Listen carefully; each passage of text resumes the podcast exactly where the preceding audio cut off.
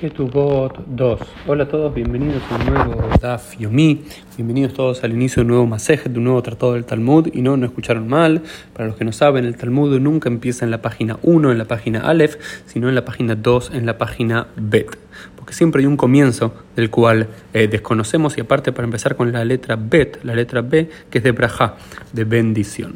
Y así comienza el tratado de Ketubot, cuyo tema central, eh, como lo dice el nombre, tiene que ver con la que tú vas, con el contrato matrimonial entre el hombre y la mujer y muchas disposiciones del casamiento judío y algunas otras cosas que iremos viendo en los próximos meses estudiando este Masejet juntos. Y la primera Mishnah dice Betulá niset leyoma revi belal maná leyoma hamishi. Dice que la Betulá, las, las mujeres vírgenes, las doncellas, se casan los días miércoles por la noche, mientras que eh, las mujeres viudas se casan los jueves por la noche. Y la, la propia Mishnah explica el por qué. Porque dos veces a la semana los Bateidin, los tribunales rabínicos, se asientan en las ciudades, el segundo día de la semana y el quinto día de la semana, es decir, el día lunes y el día jueves. Y si entonces el hombre tenía que hacer Tanat Betulin, uno de los primeros temas que vamos a hablar, un reclamo de virginidad, podía ir a hablar con el Beidin al día siguiente. Es decir, entonces una mujer, una doncella, era supuestamente una mujer virgen que llegaba virgen al matrimonio, por lo cual el hombre pagaba en la que tuvo una suma mayor que la que pagaba por una mujer que ya estuviese casado, una divorciada, una viuda, que asumimos que ya tuvo relaciones sexuales. Por lo cual, si hay un un, un tanat betulín, un reclamo diciendo que la mujer al parecer es como que dijo que era virgen, pero el hombre no vio sangre en, la sábana luego de la primera relación eh, matrimonial, entonces podía ir al Beitín, al tribunal rabínico, para reclamar o incluso anular su matrimonio si era el caso. Pero los tribunales rabínicos en la mayoría de las ciudades no se sentaban todos los días, sino que solo dos veces por semana y toda la gente traía los casos esos días. ¿Y cuáles eran los días? Los días lunes y los días jueves. Por tal motivo se dice que las... Eh, las doncellas se casan los días miércoles por la noche, tienen relaciones sexuales la pareja y si el hombre encuentra algún problema, el jueves a la mañana puede ir a reclamarlo al Beitín.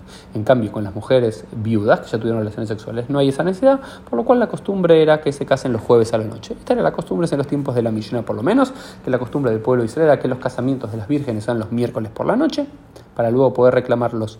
Eh, jueves por la mañana y eh, los casamientos de las viudas los días jueves. También seguramente haya sido para diferenciarlas y que la gente sepa que cuando alguien se va, tiene un casamiento el miércoles por la noche, sepa que es de una mujer virgen eh, y si es un jueves por la noche es de una mujer viuda. ¿no?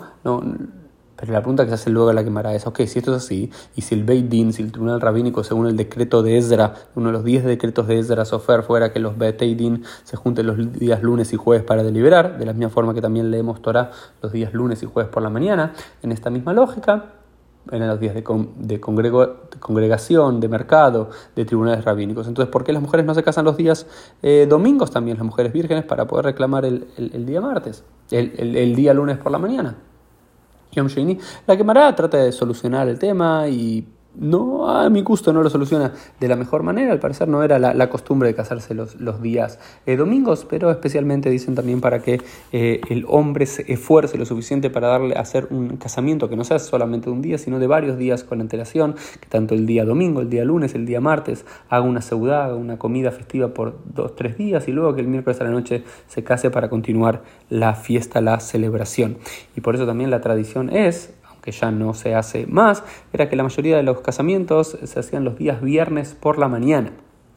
Después existió esa tradición de hacer los casamientos el viernes por la mañana para anticipar el casamiento varios días con una seudá, con una comida festiva y aparte también dice eh, el Shulchan Aruch y otros códigos legales para que las familias eh, pobres no tengan que hacer dos comidas diferenciadas, las de Shabbat y el casamiento, sino que la propia comida del Shabbat sea la Seudah Mitzvah, la comida festiva para realizar la Mitzvah de la Jupa.